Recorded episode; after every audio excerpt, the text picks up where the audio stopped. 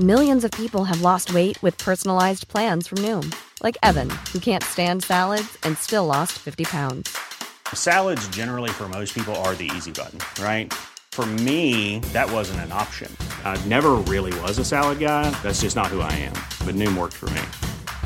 Get your personalized plan today at Noom.com. Real Noom user compensated to provide their story. In four weeks, the typical Noom user can expect to lose one to two pounds per week. Individual results may vary. Ahora inicia A la Una con Salvador García Soto. A la Una. Donde la información fluye, el análisis se explica y la radio te acompaña. A la Una con Salvador García Soto. A la Una. Comenzamos.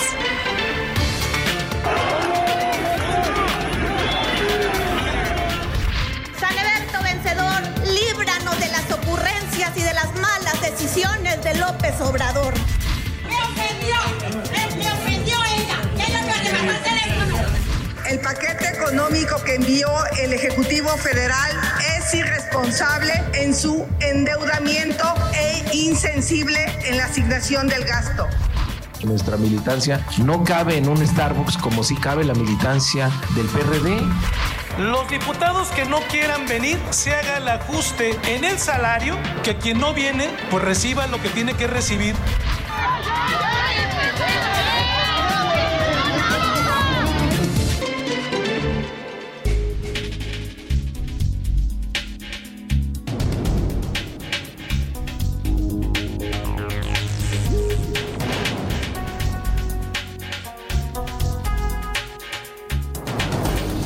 Ya es la una de la tarde en punto en el centro de la República y los saludamos con mucho gusto. Estamos iniciando a esta hora del mediodía a la una, este espacio informativo que hacemos para usted cada día, todos los días a esta misma hora, cuando el reloj marca la una de la tarde con un minuto.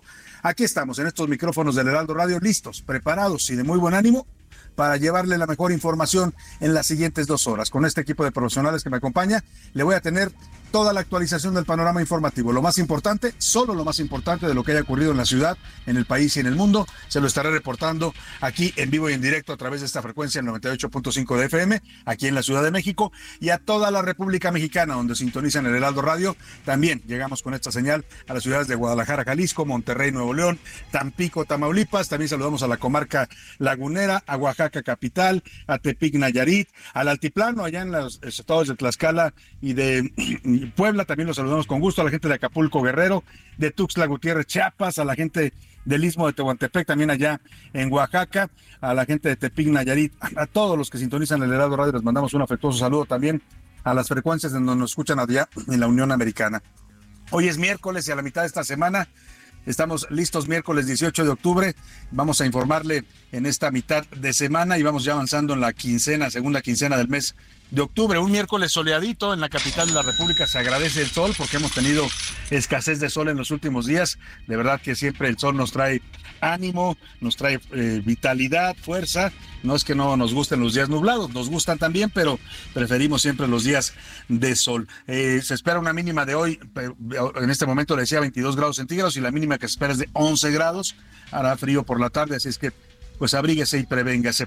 Hoy miércoles, a la mitad de esta semana, vamos a estar dedicando la música de a la una a un tema de la mayor de la mayor importancia. Mire, hay varios días y, con frecuencia lo repetimos, pero pues creo que vale la pena porque es un tema que, del cual depende nuestras vidas, la vida en este planeta, la vida tal y como la conocemos, depende del día que se conmemora hoy, que es el Día Mundial de Protección de la Naturaleza. Hemos arrasado lamentablemente con los ecosistemas en este planeta, hemos destruido bosques, selvas, ríos. ¿Qué le digo en México? En México tenemos un serio problema de deforestación, tala clandestina, el crimen organizado está metido ahora también talando nuestros bosques, nuestras selvas y francamente no hay poder ya no diga usted público, el gobierno no sabe y no puede y no quiere tampoco combatir al narcotráfico, ya no hay poder humano que detenga a estas eh, bandas criminales que están pues arrasando y talando nuestras selvas, nuestros montes. Lamentablemente, por eso hoy le vamos a dedicar este día a la música de la protección de la naturaleza. Hemos hecho una selección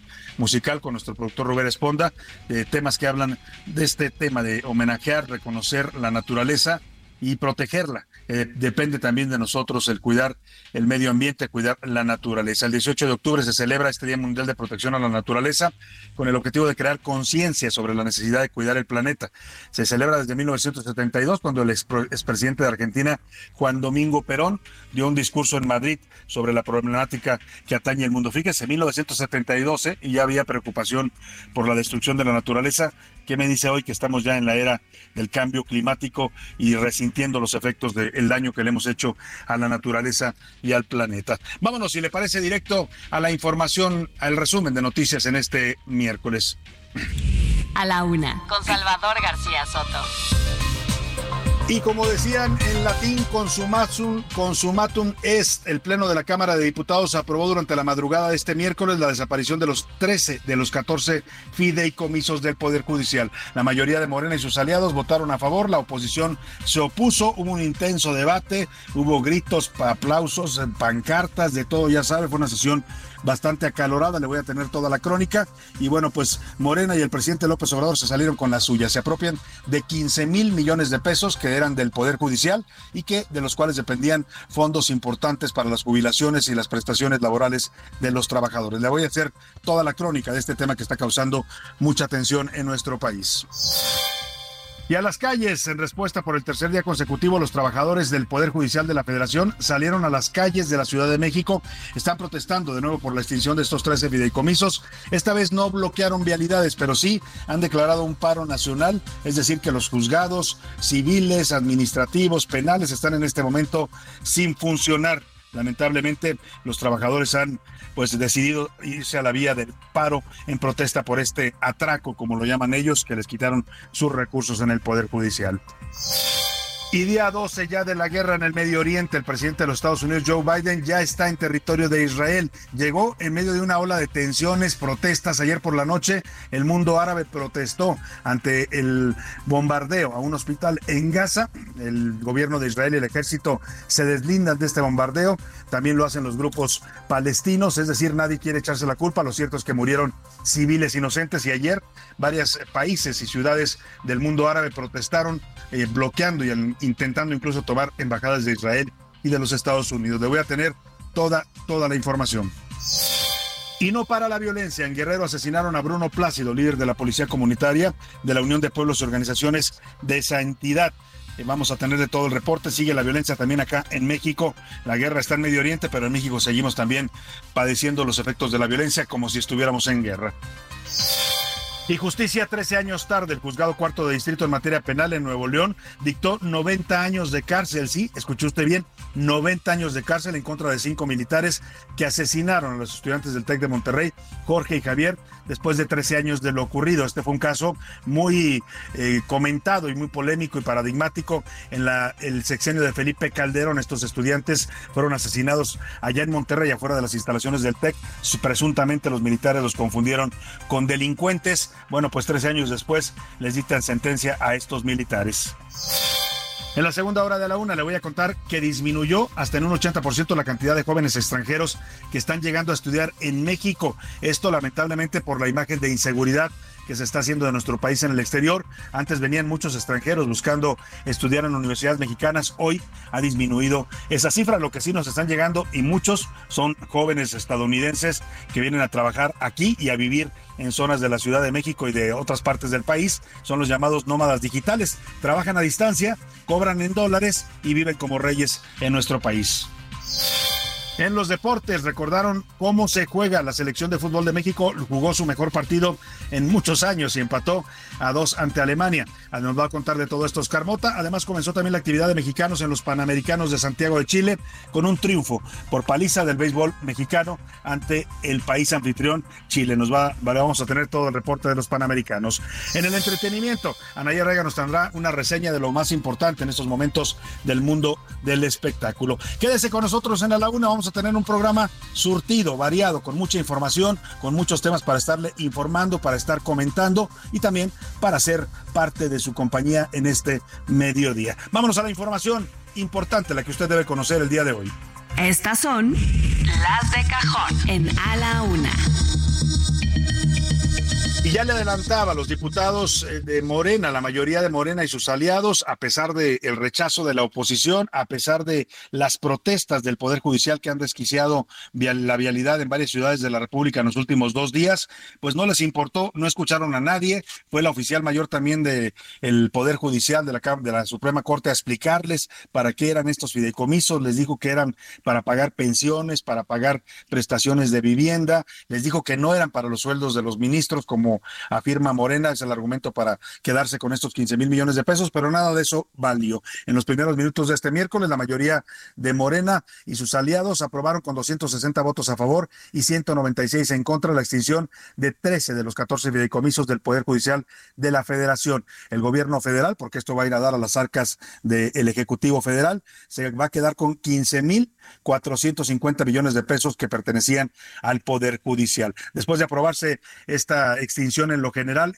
se hicieron 70 reservas, una discusión larga, acalorada, le decía, los panistas sacaron pancartas diciendo el PAN defiende a la Corte, Morena celebraba como si fuera un gran triunfo y un gran éxito el haberse quedado con estos recursos, los uh, trabajadores dicen que es un atraco, que están robándose recursos. El Ejecutivo Federal, el presidente López Obrador, que pertenecen al Poder Judicial, en fin, el dictamen ya pasó al Senado, ya fue aprobado en la Cámara de Diputados y Miguel Ángel Ramírez nos da la crónica de este fuerte debate que duró más de cinco horas y terminó ya entrada la madrugada de este miércoles. Habla Hamlet Almaguer, diputado de Morena. Hoy tenemos esta disyuntiva. ¿Le damos 15 mil millones de pesos a los jueces, magistrados y ministros para sus pensiones doradas? ¿O los destinamos para cubrir a 413 mil adultos mayores? Luego de un acalorado debate durante una sesión que se prolongó más de seis horas, la Cámara de Diputados aprobó con 260 votos de Morena, PT y Partido Verde la extinción de 13 fideicomisos del Poder Judicial de la Federación. De acuerdo con el gobierno federal, con esta extinción, más de 15 mil millones de pesos regresarían al erario público en lugar de ser usados para privilegios. Pero la oposición opina distinto. Habla Salomón Chertorivsky, diputado de Movimiento Ciudadano. Son recursos de las y los trabajadores. Lo que están pretendiendo es una nacionalización de recursos privados. Lo que sigue es nacionalizar las cuotas obrero-patronales del Instituto Mexicano del Seguro Social. La diputada panista Margarita Zavala destacó que esa decisión no solamente afecta a los ministros, sino a miles de trabajadores. Este dictamen viola el principio de independencia de la división de poderes, viola el principio de progresividad de los derechos de los trabajadores y los derechos que protegen estos fideicomisos se refiere a más de 55 mil trabajadores del Poder Judicial de la Federación. Esto es un atraco y el PRI recriminó que el gobierno necesita más dinero para terminar las obras estrella del presidente López Obrador. Habla Alberto Acosta Piña, diputado del PRI porque ya no tienen dinero para completar sus megaobras inútiles, que por cierto, no tienen nada de austeras. Mientras, los trabajadores del Poder Judicial se manifestaron afuera de San Lázaro para exigir que no aprobaran el proyecto. Falta que la minuta sea analizada en el Senado. Con información de Milka Ramírez para la UNA con Salvador García Soto, Miguel Ángel Ramírez. Pues ahí está, ahí está la crónica de este debate intenso, un debate fuerte. Ya le decía, y usted escuchó las voces directas de los diputados en tribuna. Morena lo festeja como un gran logro. Ellos dicen que le están quitando privilegios a los ministros, a los magistrados. La realidad es que le están quitando dinero a los trabajadores del Poder Judicial. Esto perjudica más a los trabajadores que a los ministros. Los ministros seguirán cobrando su mismo sueldo, ¿eh? Y seguirán teniendo sus mismos gastos. El problema va a ser para la gente de abajo que pues le van a reducir las pensiones, los créditos de vivienda, en fin, Morena no ha querido reconocer ni el presidente López Obrador que sí están afectando a los trabajadores del Poder Judicial, por algo están en la calle y por algo ellos han calificado esto como un atraco, así lo han denominado, un robo al Poder Judicial desde el Ejecutivo y utilizando las instituciones, utilizando el Poder Legislativo y a la mayoría de Morena para cometer este atraco. Sobre esto, el presidente López Obrador dijo hoy que es un pecado social y una vergüenza que se defiendan los privilegios de jueces, ministros y magistrados. Planteó que va a revisar el patrimonio de los altos funcionarios del Poder Judicial. Ahora que dicen, no vamos a trabajar, va a haber huelga. No crean ustedes, a mí me preocupa mucho porque esto va a significar que no van a dejar libre a delincuentes de la delincuencia organizada ni de cuello blanco. No va a haber riesgo de nada, absolutamente. Están mintiendo. O sea, lo que está en riesgo son los privilegios de los de arriba. Además de todo lo que reciben, porque habría que ver cuál es el patrimonio que tienen los funcionarios del Poder Judicial, los de arriba, dónde viven, qué tienen, porque ni siquiera ¿eh? con esos sueldos logran tener las mansiones que tienen algunos.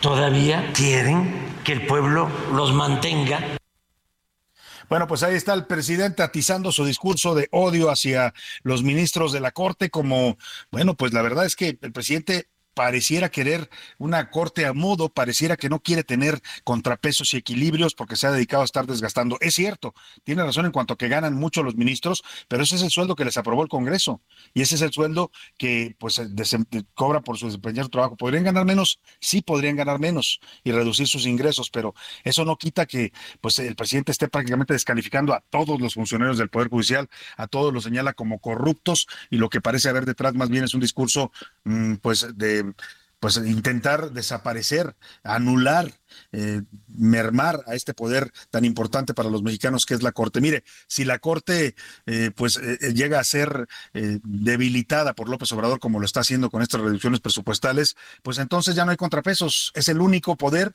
que se le ha enfrentado. Él domina completamente al, legislativo. Él da, truena los dedos y los diputados de Morena, el señor Ignacio Mier se hinca, se agacha y, besa el suelo porque el presidente se lo pide. Lo mismo hacen en el Senado de la República los senadores de Morena y bueno, pues lo único que queda es la Corte para equilibrar, es a donde van los ciudadanos para pedir un amparo, a donde van los empresarios para impugnar una reforma, a donde van los partidos para quejarse de un abuso de la presidencia, pero por eso quiere debilitar a la Corte. Claudia Sheinbaum, pues también felicitó a los diputados de su movimiento que votaron por la extinción de los 13 fideicomisos, lo hizo a través de un mensaje en su cuenta de Twitter, mientras que Xochitl Gálvez criticó los ataques del presidente López Obrador a los trabajadores del Poder Judicial y dijo que no sabe el presidente no sabe lo que es el trabajo. Y la verdad es que, pues, bueno, discúlpeme, pero sí, nunca, nunca trabajó más allá de tener cargos en el gobierno López Obrador, nunca lo supo, supo lo que es un trabajo fuera de la burocracia y de la política. Precisamente en los ataques al Poder Judicial, ayer el presidente tachó a los trabajadores, ¿eh? Está metiéndose ya con los trabajadores y quién sabe en qué vaya a derivar este movimiento de protesta. Ayer los, les llamó flojos, les dijo que no trabajan, que están de vacaciones todo el tiempo y hoy, hoy dice que encontraron 100 millones de pesos en efectivo que le entregaron al sindicato de trabajadores del Poder Judicial. O sea que también ya están investigando y se van a ir sobre los líderes sindicales. Bueno, pues ahí está y en esas estamos en este país. Sobre este tema, el ministro Luis María Aguilar Morales dijo que los fideicomisos, es ministro de la Suprema Corte, los fideicomisos del Poder Judicial son para defender derechos de la Constitución. Lo dijo en una participación que tuvo en el Congreso Internacional, los retos de la justicia que se está llevando a cabo en la Facultad de Derecho de la UNAM. Esto opina el ministro sobre lo que está haciendo el gobierno. El objetivo final es para cumplir con la sociedad, con el pueblo de México, para poder defender los derechos que nuestra constitución, insisto, que es la voz de los mexicanos, está estableciendo y reconociendo. Y este miércoles también en otro, eh, pues en el mismo tema, más bien en este miércoles por tercer día consecutivo, los trabajadores del Poder Judicial de la Federación salieron a protestar por este eh, atraco, como ellos lo denominan, en la Avenida Insurgente Sur y Bucareli, a la altura en Bucareli, primero en la Avenida Insurgente Sur y aparte en Bucareli, a la altura del Paseo de la Reforma, hay presencia de los trabajadores del Poder Judicial. Ya no están bloqueando necesariamente las vialidades porque también entienden pues que esto afecta a la gente y la gente se molesta lo que están haciendo es salir a protestar y decir que están en paro de labores. Mario Miranda, te saludo con gusto allá en estos puntos de la Ciudad de México donde están presentes los trabajadores del Poder Judicial en su protesta.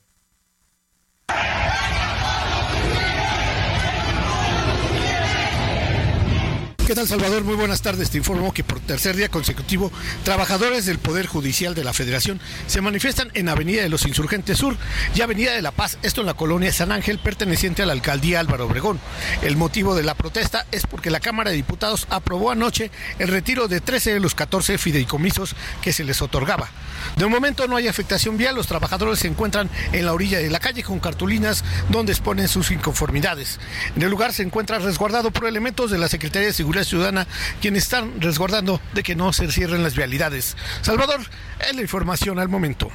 Muchas gracias, muchas gracias por tu reporte, Mario Miranda. Ahora vamos con Gerardo Galicia, que está en otro punto de esta protesta de los trabajadores del Poder Judicial. Se encuentra en la zona precisamente del Palacio Legislativo de San Lázaro, ahí donde están las instalaciones del Poder Judicial. Eh, Gerardo Galicia, te saludo, buenas tardes. Es increíble que nos hagan entrar a los tribunales a trabajar cuando nos están queriendo quitar todo. Así es, Salvador, excelente tarde. Trabajadores del Poder Judicial de la Federación realizan un consenso en las escalinatas del Consejo de la Judicatura Federal, ubicado en las inmediaciones de la avenida Eduardo Molina y la calzada Ignacio Zaragoza, para poder determinar las acciones a seguir luego de que la Cámara de Diputados eh, se aprobara la extinción de 13 de sus fideicomisos. Sin bloquear las vialidades, hasta este momento, Salvador, los trabajadores de distintas áreas se mantienen gritando algunas consignas, en su mayoría haciendo un llamado a la unidad y convocando a un paro nacional.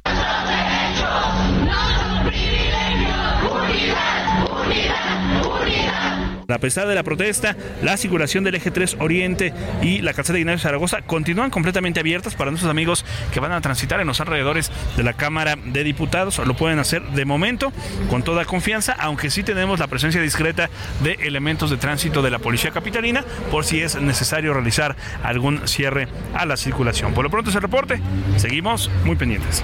Muchas gracias, Gerardo Galicia. Pues ya lo escucha usted, están protestando los trabajadores del Poder Judicial, ya no están bloqueando vialidades, me parece que también, insisto, ellos entendieron pues que mucha gente está siendo afectada. Ayer veíamos los ríos de gente que caminaba por las calles porque no podía tomar el transporte, porque se vio interrumpido en varias avenidas importantes el Metrobús. Y bueno, pues los trabajadores lo que hacen ahora es salir a manifestarse ahí afuera de las sedes donde están eh, sedes del Poder Judicial. No solo en la Ciudad de México, también en Morelos se manifestaron hoy más de mil trabajadores, suspendieron labores por 24 horas. Cuéntanos, Guadalupe Flores, te saludo con gusto allá en Cuernavaca. Buena tarde.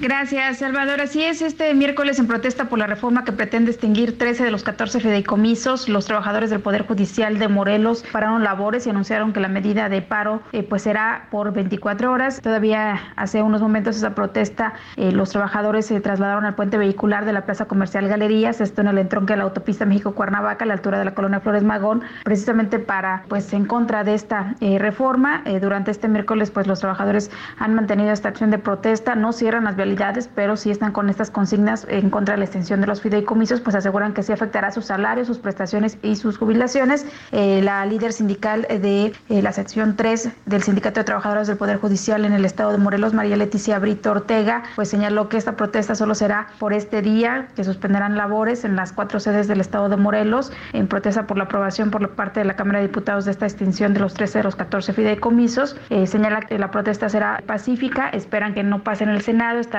reforma a la ley orgánica del Poder Judicial de la Federación. Dijo pues hay, muchas gracias, Guadalupe. Esperemos ver lo que pasa en el Senado con este tema. Oiga, y de los conflictos en México nos vamos al conflicto en el mundo, en este caso la guerra que está teniendo lugar en Medio Oriente, que por cierto, por hablar de la guerra en Medio Oriente ya nadie habla de la guerra en Ucrania, ¿se ha dado cuenta usted? Y también allá en Ucrania siguen en guerra con Rusia que invadió su país. Acá el mundo se calentó ayer literalmente por el conflicto en Medio Oriente. Más de 500 personas, entre ellos mujeres y niños, murieron en el hospital Al-Ali Árabe en Gaza. Esto desató una ola de repudio a Israel y a Estados Unidos en el mundo árabe. Y Omar Márquez nos cuenta.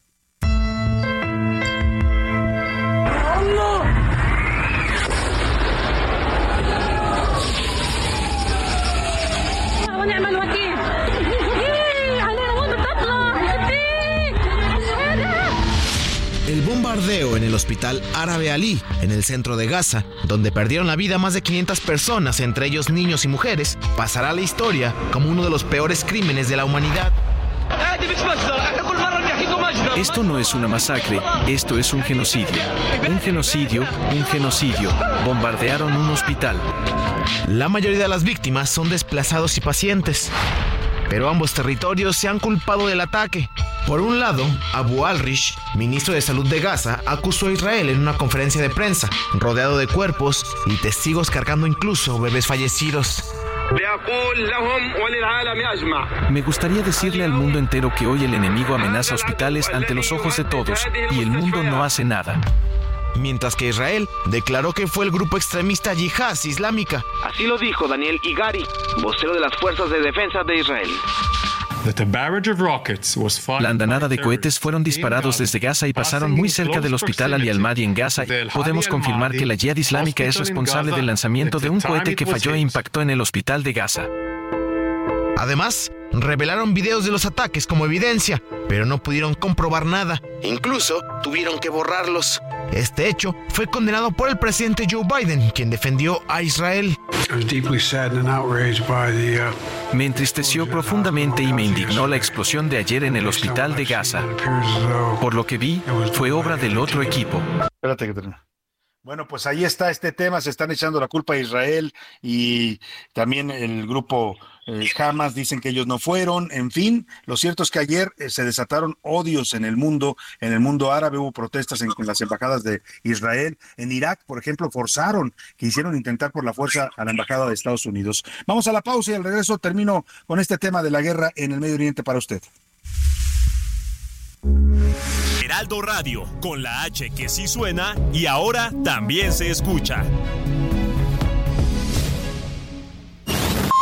Ya estamos de vuelta en A la Una con Salvador García Soto.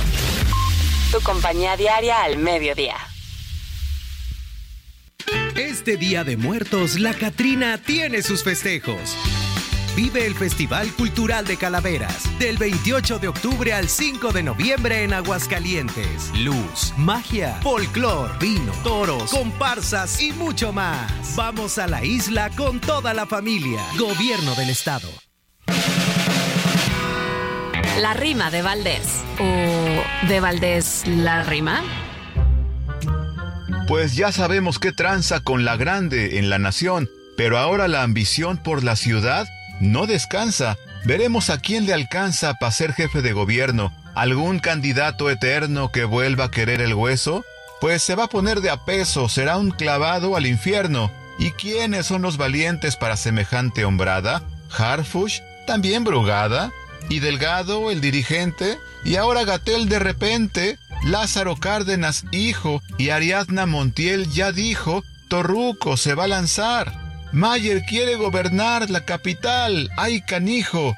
Y aunque esté medio feucha, esta ciudad complicada, y la traemos de bajada, pues es nuestra capirucha. Así que la chamba es mucha para quien llegue a gobernarla, que trabaje en arreglarla, que bastante falta le hace. Quien se la gane, que pase, que comience por amarla.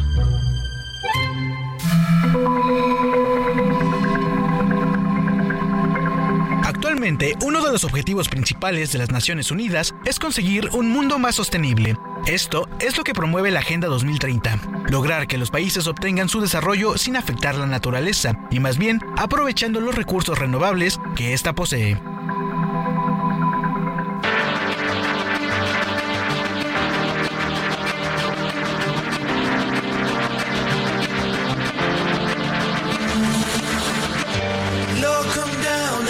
Side. Send us an angel, help us out. SOS, help us out. Looking all around in the Martian world. People killing, people dying, people lying, people blind. People don't see the sign. Watching money all the time. Get the pennies, get the dimes, get the dollars is the mind state of the human race. People on a paper chase. The environment is fragile, and we've been on the gradual declining in a lifetime or lose the battle. Get burned by volcanoes, get blown by tornadoes. Cause Mother Nature signals is trying to warn NATO. We got a new terror threat, it's called the weather. More deadlier than chemical and nuclear together. It's hotter in the winter, even hotter in the summer. Jesus or Buddha, somebody come and help. Down and help us out. Help us out. All around in the. Una de la tarde con 33 minutos. Estamos regresando aquí en A la Una para usted con esta canción llamada SOS o Madre Naturaleza. Es de Will I Am, eh, uno de los eh, integrantes de aquel eh, mítico grupo. Bueno, pues en esta canción, los Black Eyed Peas, en esta canción, eh, él lanza una petición de ayuda, un SOS literalmente para el planeta y el estado de deterioro que hemos causado los seres humanos en este mundo, en esta nuestra casa. Así dice la letra, el medio ambiente es frágil, ha estado en una progresiva disminución de la vida, podría perder la batalla, se quema por los volcanes, se vuela por los tornados, son las señales de la madre naturaleza, está tratando de advertirnos. Estamos en el Día Mundial de la Protección a la Naturaleza y así hace su granito de arena y su contribución el señor Will.i.am de los Black Eyed Peas con esto que se llama SOS por la madre naturaleza. When the Eskimo gets bit by a mosquito, somebody in Miami will get swept by a tsunami. Rostas in Jamaica will get hit by a quake that registers something like 8.8. You see, a situation's happening with our planet, cause 20 years ago we took it for granted. We should have took advantage and reversed the damage instead of just pumping and selling and slanging the gas. And while we purchased the gas, we was Salvador García Soto. Una de la tarde con 34 minutos. Vamos a concluir el tema del conflicto en Medio Oriente. Ayer en Francia se tuvo que evacuar el Palacio de Versalles por una amenaza de bomba. Es la tercera amenaza que se da en París en instalaciones importantes. Antes fue el Museo del Louvre, ahora es el Palacio de Versalles. La tensión está invadiendo el mundo por esta guerra en el Medio Oriente y es que la presencia de estos grupos eh, islámicos es prácticamente están en todo el mundo han, a través de la migración. También los extremistas han llegado a países de Europa y bueno, pues tuvieron que ser desalojados ayer por lo menos ocho aeropuertos en Francia, también por alertas de atentados terroristas. El gobierno francés ha de- declarado alerta máxima por terrorismo. Por cierto, acá en México el gobierno mexicano condenó enérgicamente el ataque al hospital Al-Ali. Eh, la Secretaría de Relaciones Exteriores en la cuenta oficial de la red social X o Twitter escribió es imperativo proteger a la población civil en estricto apego al derecho internacional humanitario. México reitera su enorme preocupación por la situación imperante en Gaza y hace un firme llamado a un cese de fuego y al establecimiento de un corredor humanitario. Oiga, y vamos al tema de los tres mexicanos que están en la zona de conflicto allá en Medio Oriente. La canciller Alicia Bárcena dijo que ante, dijo ayer ante senadores en la comparecencia que tuvo en el Senado que México está realizando diplomacia silenciosa para poder rescatar a los dos compatriotas que están secuestrados por el grupo terrorista Hamas. Así lo comentó la canciller. Estamos trabajando con el gobierno de Francia, con el gobierno de Israel y con gobiernos amigos para poder saber cómo podemos realmente eh, garantizar la seguridad de estos rehenes. Estas negociaciones o comunicaciones que tenemos pues son lo que yo llamaría de diplomacia silenciosa y de enorme discreción porque no podemos ponerlos en riesgo. Y bueno, pues así está la situación y así está la canciller informando ya, que bueno que ya lo están haciendo. Dice que están haciendo esta diplomacia silenciosa para tratar de traer con vida, rescatar a estos dos mexicanos, el, señor eh, Orión Hernández y la señorita Gritsevsky, que están en manos del grupo Hamas. Oiga, y vamos al parte de guerra. Iván Márquez nos hace un recuento de las últimas horas. Le decía, ayer las tensiones se reavivaron en el mundo entre el mundo islámico y el mundo occidental. Hubo protestas fuertes en varios países, en Jordania, en Marruecos, en Egipto, en Turquía, en varias naciones del mundo árabe. eh, sitiaron los manifestantes eh, molestos, enojados, eh, blandiendo banderas palestinas, sitiaron intentaron incluso tomar embajadas de Israel y de los Estados Unidos. En ese ambiente ha llegado el presidente Joe Biden a Israel, está visitando este país. También ayer el propio Biden condenó el ataque a este hospital, dijo que Estados Unidos va a investigar qué, qué fue lo que pasó, porque todos echan la bolita en este momento, los palestinos e Israel, y también dijo que Estados Unidos está totalmente a favor de proteger a los civiles en este conflicto. Este es el parte de guerra del día 12 de la guerra en el Medio Oriente. Parte de guerra. En A la Una le damos seguimiento puntual al conflicto en Israel. Día 12 de guerra. El ejército israelí sigue con su ofensiva aérea en Gaza y Líbano.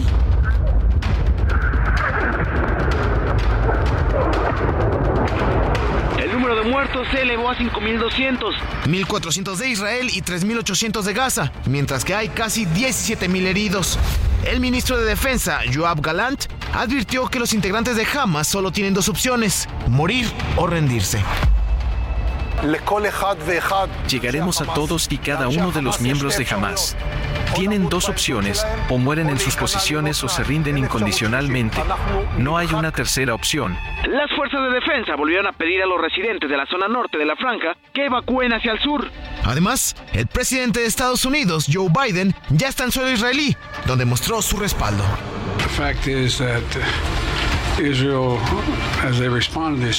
El hecho que Israel, a medida que responden a estos ataques, me parece que tiene que seguir para asegurarse de que tiene lo que necesita para defenderse y vamos a asegurarnos de que eso ocurra. Además, el Comité para la Protección de Periodistas dio a conocer que han muerto 15 comunicadores y el ministro de Exteriores de Irán instó a los países árabes a imponer un embargo de petróleo. Bueno, pues así la situación allá en el Medio Oriente que está prácticamente contaminando a todo el mundo, porque ya le decía, pues las protestas se están dando en varios países del mundo árabe, en varios países de Europa, en el propio Estados Unidos ha habido manifestaciones a favor de Palestina en Nueva York. En fin, vamos hasta Madrid, porque allá se encuentra nuestro colaborador de este espacio, Carlos Salomón, analista político, en medio de la guerra de Israel pues nadie se acuerda ya de lo que está pasando en Ucrania, Carlos. Parece que todo el mundo está ahora con la atención en el Medio Oriente y se olvidaron de la otra guerra, la guerra del Báltico. Te saludo con mucho gusto. Buenas tardes acá en México. Buenas noches en Madrid, Carlos Salomón. Buenas noches aquí. Yo te puedo después de ocho días, una de las preguntas uno se pregunta, ¿dónde está Ucrania? Quién escogió Ucrania. Porque ¿Por qué se oye tan mal? Una de las, eh, de, de, las cosas que uno ve después de, estas, de lo que pasó exactamente de, Hamas y, y, Israel en la franja de Gaza es que la gente dejó de hablar de Ucrania. Entonces, hace ocho días que sin duda la mano de Putin es la que movió muchas cosas como la mano de Irán. Esa es la primera reflexión que no podemos dejar ahora. Tampoco le puedes llamar guerra, Salvador, porque no es una guerra, es simplemente un ataque terrorista y una respuesta de un Estado eh, eh, eh, de algo, de dos pueblos, como tú escribiste hoy la mañana, de dos pueblos que se han tenido dificultades, diferencias y que hay odios entre, entre esos pueblos. Entonces, cuando sucede eso, simplemente lo que está pasando, estamos viendo como un presidente como Netanyahu, un presidente muy débil que está a punto de caerse, simplemente utiliza ese ataque terrorista para decir nos vamos a devastar, vamos a acabar. Yo no, ni, ni, jamás ni, ni, Netanyahu tiene razón. Aquí las víctimas, Salvador, son los niños, las familias, lo que pasó en el hospital, ¿por qué? Pero esas son las víctimas. Yo te pregunto, Salvador, de quién es el negocio de la guerra, porque cada misil cuesta dólares, cada cosa de, de, dólares. Detrás de, la, de esta guerra hay un negocio. ¿De quién es el negocio? ¿Y por qué simplemente estamos haciendo algo muy importante? Es acrecentar un odio histórico que tiene muchos años y que la gente lo que hace simplemente se monta en estas diferencias y en esta lucha, sobre todo de carácter religioso. Eso quizás lo relevante después de más de ocho días de los sucesos en la franja de Gaza, Salvador. Sin duda, sin duda, importante, Carlos. ¿Desde qué perspectiva podemos ver esta guerra, eh, eh, esta guerra en Israel y también sobre Ucrania? ¿Qué está pasando? Porque, pues ya lo dices bien, el mundo se ha olvidado de que los ucranianos también están invadidos y en guerra por Rusia. Y, explotaron. Entonces esto se estalló y estábamos pensando que eso iba a ser una guerra de masacre de ambos lados. Por resulta que no. ¿Por? Porque simplemente es una guerra psicológica, es, es un reencuentro y una siembra de un odio que es muy peligroso. ¿Por? Porque es la polarización religiosa y la polarización religiosa tan peligrosa como una polarización política. Aguas con esto porque tenemos que tener mucho cuidado quién está ganando y yo te, con eso, Ucrania está desaparecida de la agenda internacional. ¿Por qué? Porque alguien tenía que tapar lo, que está pasando en Ucrania, la masacre que está haciendo Rusia en Ucrania. Pues, alguien, alguien que borrarlo. Y el gran pretexto y la gran distracción es lo que ha pasado Hamas y, y el gobierno israelita. Esa es quizás la gran conclusión y sobre todo quien siembra odio cosecha tempestades. Y en estos pueblos siempre ha habido muchas tempestades que hay que cuidar. Pues sin duda alguna, muy peligroso que se reviven estos odios eh, religiosos, eh, este, estos odios raciales. Parece que fuéramos a un choque de civilizaciones, Carlos, pero ¿cómo ves la reacción del primer ministro Netanyahu y en general, pues las dos partes, también el lado palestino, cómo han estado reaccionando a estos ataques de Israel? ni, ni, todo Palestina jamás pues no todo Palestina ni todo el, ni todo el pueblo israelita este, es como que detallado lo que estamos viendo aquí son dos, dos, dos polos que se están polarizando, que están golpeando, y yo te digo una cosa, el presidente israelita estará muy débil, está a punto de correr, se enganchó en esta situación para fortalecer, y yo tengo la impresión que tanto los Estados Unidos como Biden, que está ahora en Israel, le llamaron la atención, le oí, bájale un poquito, no vas a devastar, no vas a acabar a los palestinos, porque los palestinos no es jamás. Entonces, eso es un poco lo que estamos viviendo. Yo creo que lo que hay que tener es mucho cuidado cómo se leen esas cosas. Yo creo que es una, es una guerra de dos religiones que tienen muchos siglos sin arreglarse y va a ser van a pasar muchos siglos sin arreglarse también. Lo que no hay que confundir las diferencias religiosas con la diferencia fundamentalmente entre los pueblos. Eso, eso hay que decidirlo. Y te repito, ¿quién movió la mano que ocultó lo de Ucrania, pues es evidente que fueron rusos y el de Irán quienes forman parte y están moviendo esta cuna. Esto es muy peligroso, pero eso, Salvador, hay que verlo en función de lo que está pasando en México. Polarizar es un negocio con mucho riesgo. Quien polariza a largo plazo pierde. Y en México también estamos viviendo una etapa de polarización. Sin duda alguna, la polarización siempre será peligrosa porque confronta, divide a los seres humanos y los pone, pues lamentablemente, a, pelear en bandos opuestos. Carlos Salomón, te agradezco mucho el análisis y estos minutos desde Madrid. Seguimos en comunicación contigo y acá te esperamos de regreso en México. Un abrazo, Carlos Salomón. Y buenas tardes, México. Vamos eh, a otros temas importantes. Último minuto en A la Una con Salvador García Soto. José Luis Sánchez, ¿quién nos... Último minuto. Salvador, buenas tardes, buen eh, miércoles. La semana pasada aquí les informamos, Salvador, sobre eh, esta denuncia penal que iban a imponer en contra de Grupo México. Esto por el derrame ocurrido en el 2014 en justamente un derrame en el río allá en Sonora. Bueno, pues hoy ya Grupo México ha enviado una carta a la Secretaría de Gobernación eh, para ofrecer diálogo, un diálogo con la Secretaría de Gobernación luego de que ya les decía la Secretaría de Medio Ambiente anunciara que va a ser una, una denuncia penal en contra de Grupo México. En esta carta asegura y dice, antier llegó un escrito la Secretaría de Gobernación de parte de Grupo México con la intención de establecer un diálogo para atender varios asuntos y uno de ellos es el de buscar una solución al problema con el río Sonora. Salvador, así que bueno, pues ya pues hay diálogo luego, luego, de esta, luego de esta denuncia de esta amenaza de denuncia que hizo la Secretaría del Medio Ambiente, pues se, van a sentar a derogar. Esperemos eh, que esto termine bien, sobre todo por los pobladores que fueron afectados por esta derrame allá en 2014 en varios municipios de Sonora. Se contaminaron los ríos, la poca agua que hay es un estado, ya sabe usted, de su mayor parte desértico. Bueno, pues estaremos atentos al tema. Vámonos por lo pronto a hablar de las elecciones, porque usted sabe que el año próximo se renovarán nueve estados, eh, van a renovar gubernaturas y entre ellos está el estado de Guanajuato, un estado interesante porque hay un largo dominio panista, ya van para más de 30 años los gobiernos del PAN en Guanajuato, pero Morena también ha registrado crecimiento, como en la mayor parte de la República, este movimiento político ha avanzado eh, políticamente en Guanajuato y va a tener también su proceso interno para elegir a su candidata o candidato a gobernador. Y tengo el gusto de saludar en la línea telefónica, le agradezco mucho que nos tome esta llamada y la paciencia en la espera, a Antares Vázquez, aspirante a coordinadora de los comités de defensa de la 4T en Guanajuato, ella es senadora de la República. ¿Cómo está, senadora? Un gusto saludarla, buenas tardes. Muy bien, buenas tardes Salvador y buenas tardes a todas y a todos los que nos escuchan. Una disculpa por la espera, senadora, se nos atravesó ahí el tema del conflicto en Medio Oriente, pero le quiero preguntar cómo va esta aspiración suya. Se ha definido ya que Morena tiene, además de usted, otros eh, cinco candidatos, otros cuatro candidatos, cinco en total, Alma Alcaraz, Ricardo Sheffield, Ernesto Prieto, Héctor Tejeda y por supuesto usted. Es la segunda vez que aspira usted a la gubernatura. Recuerdo que en la primera pues eh, se hizo usted a un lado, le cedió el paso a Ricardo Sheffield, que también terminó perdiendo aquella elección. Pero ahora, ¿cómo va su aspiración? ¿Esta vez va a ser el turno de las mujeres en Morena y en Guanajuato?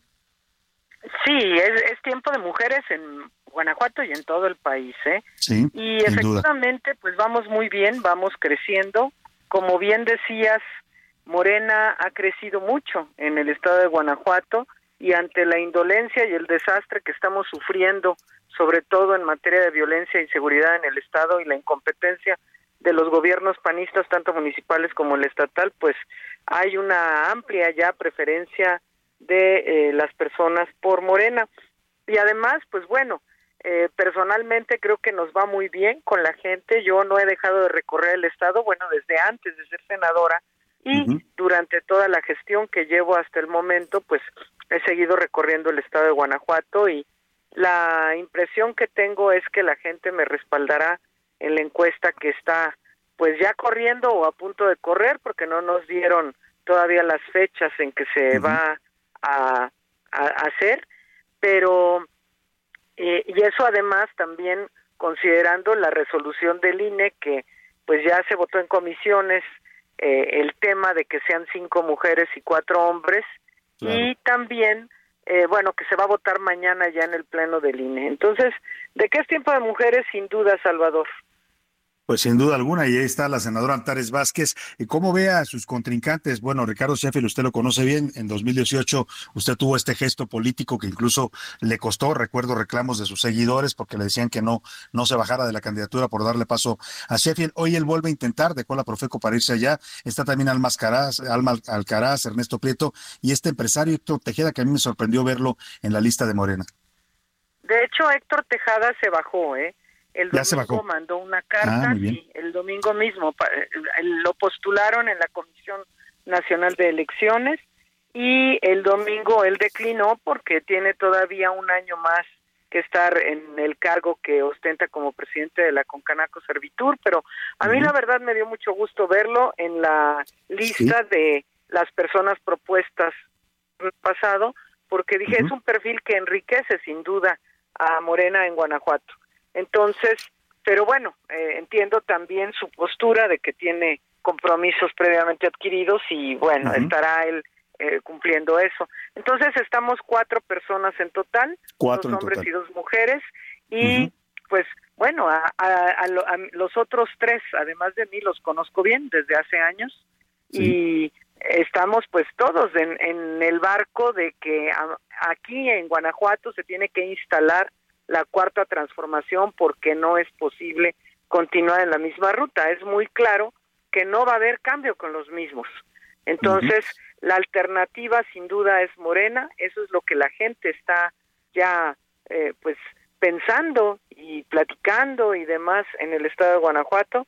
Entonces, pues vamos a ir en unidad, vamos a, a sacar adelante este proyecto porque el proyecto es más importante que las aspiraciones personales, como ya efectivamente en el 18 así lo viví, ¿no? También era más importante ganar la presidencia de la República y pues nosotros consideramos que en aquel momento Ricardo Sheffield podía aportar más votos y por eso cedí el paso.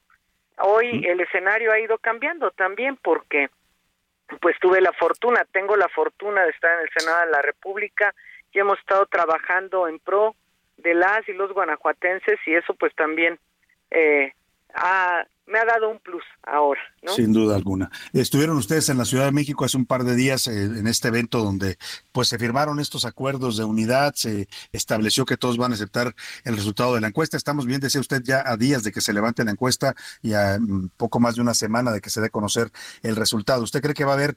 Eh, digamos, tranquilidad, que no se van a inconformar los que no salgan electos? Yo espero que sí haya tranquilidad, ¿eh? porque de hecho, cuando nos registramos todos y todas ya habíamos firmado tanto el acuerdo de eh, conocer el procedimiento y aceptarlo, y también el tema de la paridad que, que, se estableció desde el principio, desde la convocatoria. Entonces, ahora lo volvimos a firmar y lo entregamos en propia mano de nuestra coordinadora nacional de los comités de defensa de la cuarta transformación, la doctora Claudia Sheinbaum, para pues volver a manifestar nuestra voluntad en ese sentido. Y yo creo que va a haber un buen eh, un buen desenlace. Pues eh, oiga, y enfrente, ¿cómo ve las cosas? Porque también parece que va a ser una mujer. Si usted es candidata eh, por Morena finalmente, después de ganar esta primera parte del proceso, pues se enfrentaría eventualmente a la secretaria Livia o a la alcaldesa Alejandra en León. ¿Cómo las ve? Pues bueno, no me, me enfrentaría a Libia, porque ya está definido en el panel. El gobernador decidió imponer, sí.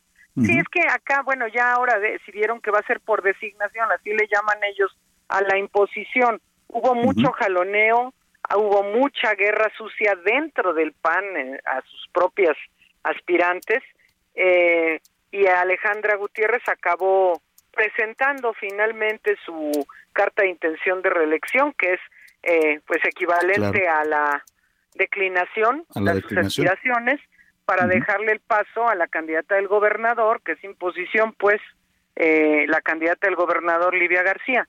Yo personalmente no tengo nada en contra de ellas, de ninguna de las dos. He, tenido una relación escasa pero cordial con ambas y no tengo ningún problema con ninguna de las dos. Simplemente que ellas eh, tendrán que cargar una en León y la otra en el Estado, pues con todos los negativos que ya tiene su partido y su proyecto que está agotado porque las y los guanajuatenses ya no se sienten representados por ellos. Pues ahí está la senadora Antares Vázquez, eh, aspirante a coordinadora de los comités de la defensa de la 4T en Guanajuato. Le deseamos todo el éxito, senadora, y estaremos muy atentos a este proceso interno de Morena. Muchas gracias, Salvador, y saludos y aprovecho a todas y a todos. Muchas gracias también para usted. Ahí está la senadora Antares Vázquez, que sin duda ¿eh? puede ser la, próxima candidata, porque parece que en Guanajuato las cosas de Morena se van a definir por género. Nos vamos a la pausa con música. Se nos fue rápido la primera hora, pero vamos, tenemos una hora más de información. Esto es El Río con los Atersopelados, esta gran banda de rock colombiana.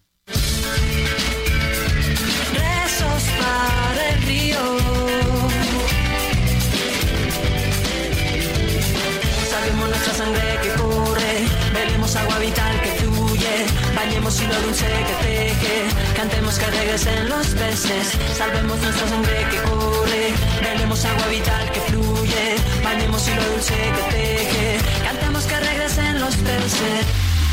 En un momento regresamos. Ya inicia la segunda hora de A la Una, con Salvador García Soto. A la Una. Donde la información fluye, el análisis se explica y la radio te acompaña. A la una, con Salvador García Soto. A la una. Comenzamos.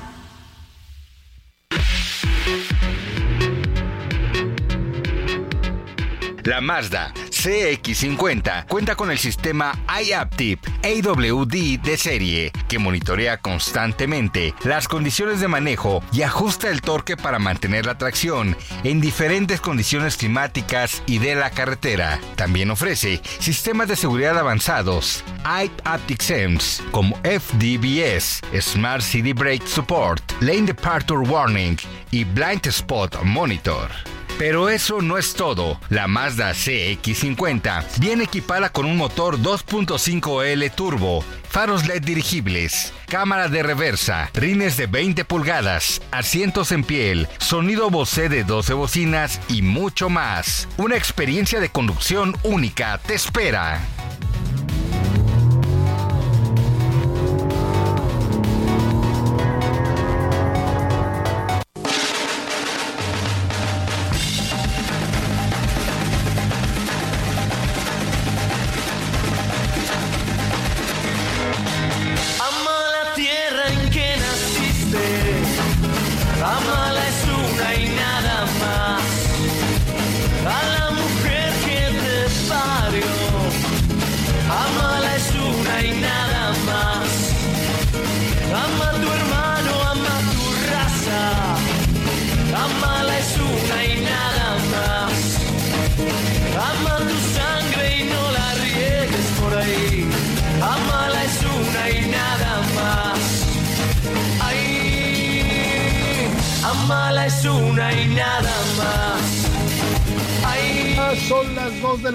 Punto centro de la República y es un gusto saludarlo. A esta hora de mediodía estamos iniciando ya la segunda hora de la una y también, también la tarde de este miércoles 18 de octubre, con información importante todavía para compartir en esta segunda hora. Espero que vaya transcurriendo bien su día, que todo vaya marchando bien hasta este momento del día. Y si hay problemas, contratiempos, no se preocupe, no se estrese.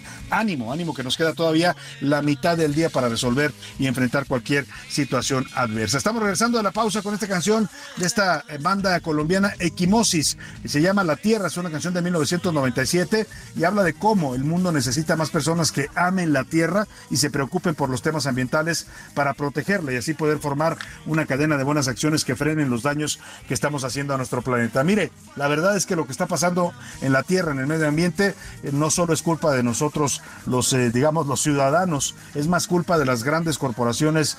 Eh, digamos, eh, industrias, de las empresas transnacionales que han arrasado con los recursos, de los gobiernos que no hacen mucho para evitarlo. Pero claro, nosotros también tenemos que ver, en la medida que cada uno de nosotros se comprometa a tener una vida más sustentable, a tener acciones diarias de ahorrar energía, de no usar tanto el automóvil, de comprar productos, evitar los plásticos, por ejemplo, de un solo uso, con eso contribuye usted bastante. Eso es lo que dice Equimosis. Hay que amar a la tierra y a partir de que la amemos, pues cuidarla y protegerla porque es nuestra casa. Estamos en el Día Mundial de la Protección al Medio Ambiente y estamos también en A la Una con mucha más información para usted en esta emisión informativa.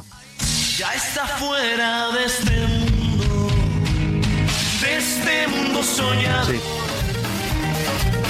Que te atrapa en un rincón, te castiga con pasión.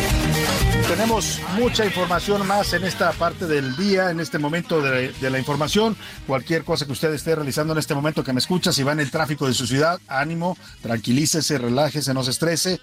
Ya siempre se lo digo y también el otro día me decía, tú también eres muy acelerado en el tráfico, pues también, pero trato de poner en práctica esto que le digo de relajarme, tranquilizarme y no engancharme con la gente que va manejando, porque a veces hay cada cafre para manejar. Pero bueno, usted relájese en el tráfico y tenemos mucho más para compartir en esta segunda hora también a la gente que está en casita preparando los sagrados alimentos. Le mandamos un abrazo afectuoso a toda la gente que está en las oficinas trabajando, que se está moviendo de un lado a otro. Les mandamos también muchos saludos. Vamos con más información en esta segunda hora de la una. Le voy a contar de la sequía que está viviendo el estado de Michoacán. Mire, 93 de 113 municipios que hay en el estado michoacano están en situación crítica por la falta de agua, la época de lluvias ya casi termina y a los michoacanos no les ha llegado lamentablemente la lluvia y vaya que la necesitan. Le voy a tener toda la información. También le contaré que el juzgado cuarto de distrito en materia penal en Nuevo León dictó 90 años de cárcel en contra de cinco militares que asesinaron a los estudiantes del TEC de Monterrey. Vamos a hablar de este caso paradigmático en la guerra del narco que declaró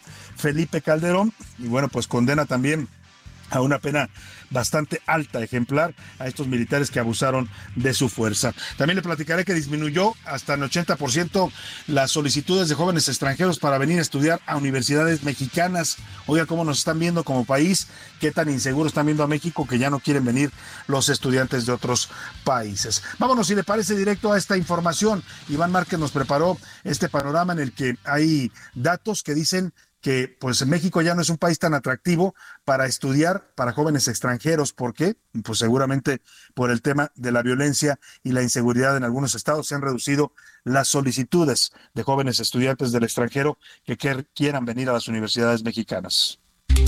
Estudiar en México es sinónimo de riesgo, y es que nuestro país perdió en los últimos cuatro años más del 80% de los jóvenes extranjeros que llegaban a cursar materias. Pero eso no es todo. También México cayó dos posiciones en el ranking de naciones de formación académica, así lo alertó un estudio de la UNESCO. Da cuenta que en el ciclo escolar 2022-2023 llegaron 43.348 extranjeros, mientras que de 2018 a 2019 eran 228.000. Justamente, los estados con más incidencia de violencia son los que más estudiantes han perdido. Hablamos de estados como Baja California, Michoacán, Guerrero, Sonora y Guanajuato. En contraparte, los jóvenes prefieren lugares más seguros como Chile, Argentina, Brasil o Colombia, todos en Sudamérica.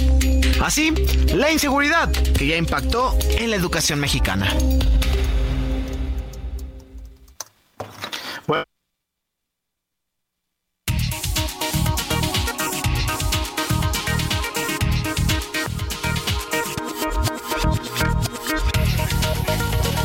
Percibiendo en el mundo, pues, al país a México y a la inseguridad que estamos padeciendo los mexicanos. La violencia sí tiene consecuencias, ¿eh? Se pierden no solo inversiones, a veces eh, turismo y también en este caso, pues este intercambio eh, académico que tenía México con el extranjero se está viendo afectado por la violencia y la inseguridad en varios estados del país. Oiga, y ya le decía, hablando de violencia, allá por el año de 2000. 2010, ocurrió esto el 19 de marzo de 2010 en el gobierno de Felipe Calderón, estábamos en plena guerra contra el narco y bueno, pues la violencia se había desbordado también entonces, nunca como ahora, ¿eh? La verdad, mire, se critica mucho en este sexenio y sobre todo desde el Palacio Nacional a la violencia que vivimos los mexicanos con Calderón, y no es que no la hayamos vivido, fue una violencia también descarnada. Yo en su momento la critiqué, la cuestioné la estrategia de Felipe Calderón, pero ahora estamos peor, mucho peor, ¿eh? en materia de violencia del narcotráfico, por lo menos allá se enfrentaba al narco y se confrontaba al narcotráfico y se detenía a los delincuentes. Hoy Hoy ni siquiera eso, este gobierno está de brazos cruzados, mandando abrazos, no balazos, y bueno, pues el narco está totalmente desbordado en todos los eh, estados de la República. Pero vamos a este caso que es del pasado, el 19 de marzo de 2010, le decía, en, afuera de las instalaciones del TEC de Monterrey, allá en esta ciudad del norte de la República, donde mandamos un saludo. Jorge Antonio Mercado y Javier Francisco Arredondo eran dos estudiantes de esta universidad que iban a sus clases, estaban entrando cuando de pronto apareció un comando militar, era de la Marina, si mal no recuerdo, los interceptaron, los comenzaron a cachear, los golpearon, los acusaron de ser narcotraficantes y los asesinaron. Una ejecución extrajudicial cometida por estos eh, integrantes de la Secretaría de Marina. Después dirían ellos que los confundieron con sicarios. Pero bueno, oiga usted, si hay diferencias entre un sicario y un estudiante, a simple vista se pueden apreciar en algunos casos. El caso es que los jóvenes ni siquiera iban armados y fueron brutalmente asesinados por la Marina. Este caso incluso desató o provocó un documental se me va el nombre, muy exitoso que se difundió en las redes, en las plataformas de streaming y también estuvo proyectándose en cine. Eh, se llama Hasta los dientes, un gran documental que se lo recomiendo si usted quiere conocer más de esta historia que hoy estamos recordando. Eh, y bueno, pues eh, derivado de todo eso y de una familia que luchó hasta el final para pedir justicia a los padres de estos jóvenes, pues hoy se está dando una sentencia ejemplar. 90 años de cárcel para estos marinos que asesinaron y ejecutaron extrajudicialmente a estos dos jóvenes estudiantes. Juan Teniente, te saludo allá en la Sultana del Norte. Muy buenas tardes. ¿Qué tal, Salvador? Te con gusto desde Monterrey. Pues a 13 años de aquel asesinato de militares a dos estudiantes del TEC de nombre Jorge Antonio Mercado Alonso y Javier Francisco Redondo Verdugo, pues fueron sentenciados a 90 años, pero a estos 90 años solamente se les aplicarán 60, esto por la cuestión de la Constitución. Y eh, estos militares, tres están en la Ciudad de México, en un campo militar, y dos en un penal de Nuevo León y uno más de los militares involucrados en este crimen se encuentra prófugo. Los padres de uno de los estudiantes ayer dieron rueda de prensa aquí en Monterrey y el Tecnológico de Monterrey el día de hoy felicitó a las autoridades por esta sentencia después de 13 años. Así las cosas en Monterrey, se hace justicia y pues ahora, ahora solamente faltaría localizar al militar que se encuentra desaparecido. Hasta aquí mi reporte. Bueno, pues, buenas tardes. Muy buenas tardes, muy buenas tardes, Juan Teniente. Esperemos que lo localicen a este militar, pues que tenga que pagar también por su culpa en esta ejecución brutal que hicieron contra estos dos estudiantes. Vamos a recordar justamente este caso que ocurrió hace 13 años. Vale la pena el contexto porque la sentencia es una sentencia ejemplar para los abusos también de las Fuerzas Armadas. Usted recuerde que todavía las Fuerzas Armadas están cuidando nuestra seguridad y es importante que los soldados y los marinos, pues sí, hagan su trabajo, ¿eh? que, vayan en contra de los narcotraficantes, pero no, no en contra de los ciudadanos y los civiles inocentes. Ricardo Romero nos hace la memoria de este caso ocurrido allá en el TEC de Monterrey.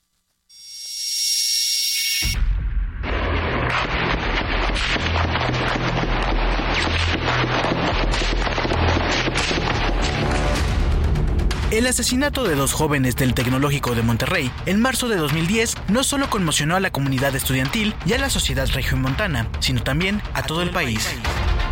Jorge Mercado y Javier Arredondo fueron asesinados por elementos del ejército mexicano, quienes ingresaron sin motivo a las instalaciones del TEC de Monterrey, ubicado en el municipio de Escobedo, y dispararon en contra del vehículo en el que viajaban los jóvenes cuando salían a cenar. El ataque ocurrió la noche del 19 de marzo del 2010. Según investigaciones, luego de la agresión, los mismos militares habrían alterado la escena, cambiando de lugar los cuerpos de los estudiantes, a quienes además les sembraron armas para hacerlos pasar por supuestos sicarios. Las autoridades sostuvieron dos versiones. La primera, que los jóvenes pertenecían a una organización criminal, y la segunda, que su muerte fue un daño colateral de un fuego cruzado. En 2018, el caso llegó hasta las pantallas de cine, a través del documental Hasta los dientes. La pieza fue dirigida por Alberto Arnaut. Actualmente el documental está disponible en la plataforma digital de Netflix. Un año después, en 2019, ya casi 10 años del hecho, la entonces secretaria de Gobernación, Olga Sánchez Cordero, ofreció una disculpa pública en nombre del Estado mexicano por el homicidio de los dos estudiantes a manos de soldados. A nombre del Estado mexicano les ofrezco una disculpa pública por la violación a sus derechos en el marco del uso excesivo de la fuerza por el que fueron privados de la vida sus hijos. Este es solo uno de los casos de ejecuciones extraoficiales a manos de elementos del ejército mexicano. Para la una con Salvador García Soto, Ricardo Romero. Bueno, pues ahí está la historia. Es importante conocer la historia para no repetirla, como dicen por ahí, sobre todo cuando se trata de hechos tan graves y tan delicados como esta violencia que se desbordó en el país con abusos de las Fuerzas Armadas en el sexenio de Felipe Calderón. Oiga, y vamos a la sequía en Michoacán. Ya le decía que está por terminar la temporada de lluvias y lamentablemente el agua no llega a Michoacán. Hay 93 municipios que están desesperados por la falta de agua. Sergio Cortés, periodista independiente, te saludo con gusto allá en Michoacán. Cuéntanos de esta problemática. Buenas tardes. Salvador, hola, ¿qué tal? Te saludo con mucho gusto y te informo que este miércoles el gobierno de Michoacán reconoció que nuestra entidad enfrenta una de las sequías más graves de su historia. Salvador, hoy por la mañana se reunió el mandatario estatal con su gabinete del medio ambiente y ahí Alfredo Ramírez Bedoya señaló que esta situación catastrófica es efecto del cambio climático que aqueja al mundo. Por ello, anunció que ante esta situación que se vive actualmente en la entidad, en los primeros días del próximo año se realizará acciones urgentes para enfrentar este fenómeno. En esta reunión, Salvador, se anunció el Plan Estatal contra la Sequía, donde también se informó de la necesidad de que se redireccione el recurso económico y planearlo de forma inteligente al medio ambiente, ya que actualmente no hay recurso extraordinario y dio a conocer que el 5% anual que se destina al agua no es suficiente. En números concretos, Salvador, se anunció que en 2024 se destinarán 375 millones de pesos para este tema.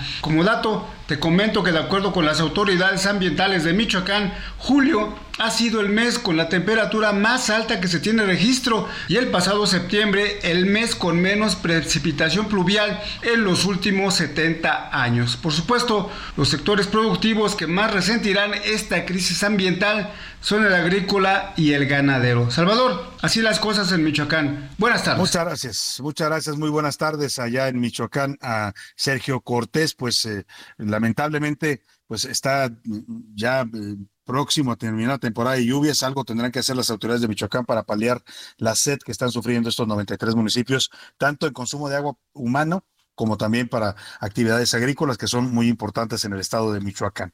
Oiga, vamos a otro tema. Ya le decía hace un rato que la violencia, pues sí, es importante este fallo que dan en contra de los marinos que asesinaron a estos jóvenes del TEC. Eh, importante castigar los abusos que se cometieron en el pasado por parte de las Fuerzas Armadas, pero también importante que el gobierno haga algo con la violencia que hoy estamos viviendo, porque esto no se ha detenido, no es un problema solamente de Felipe Calderón, que ya vive muy tranquilo en España, por allá está viviendo en Madrid, ya va para dos, tres años que vive por allá, mientras acá en México sigue la violencia. En Guerrero asesinaron a Bruno Plácido, líder de la Policía Comunitaria de la Unión de Pueblos y Organizaciones de ese estado. Lo atacaron afuera de la Secretaría Estatal. Escuche, usted iba saliendo de una secretaría ahí en Chilpancingo, cuando pues eh, lo atacaron un comando armado. Murió él, el líder de esta organización de la Unión de Pueblos y también uno de sus acompañantes. Cuéntanos, te saludo allá en Guerrero, Carlos Navarrete. ¿Qué tal Salvador? Buenas tardes. Comentarte que Bruno Plácido Valerio, líder de la Unión de Pueblos y Organizaciones del Estado de Guerrero, agrupación indígena que integra a una de las autodefensas de mayor relevancia en la entidad, fue asesinado a balazos la tarde de ayer en Chilpancingo. El ataque ocurrió poco después de las 4 de la tarde afuera de las oficinas centrales de la Secretaría de Salud del Gobierno del Estado, ubicadas en la colonia Burócratas. Junto al líder de las autodefensas fue asesinado otro hombre que lo acompañaba, presuntamente su escolta. Reportes preliminares refieren el líder de la UPOEC acudió a la Secretaría de Salud para realizar gestiones, sin embargo, fue atacado a balazos cuando salía de la dependencia. Hoy a las 10.30 de la mañana el cuerpo del dirigente indígena salió de Chilpancingo con dirección a la comunidad de Buenavista, perteneciente al municipio de San Luis Acatlán, donde será sepultado el día de mañana. Comentarte también que familiares de Bruno Plácido dieron a conocer que el líder social había recibido amenazas y responsabilizaron del crimen a los grupos delictivos Los Ardillos y Los Tlacos. Además, advirtieron que realizarán movilizaciones de diferentes regiones del estado para demandar justicia. Así que mi reporte, Salvador. Buenas tardes. Muchas gracias, muchas gracias. Eh, te, agradezco el reporte, Carlos Navarrete.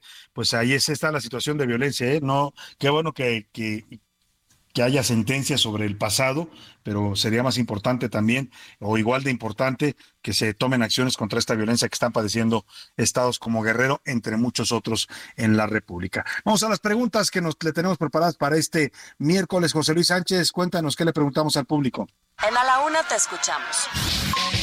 Tú haces este programa. Esta es la opinión de hoy.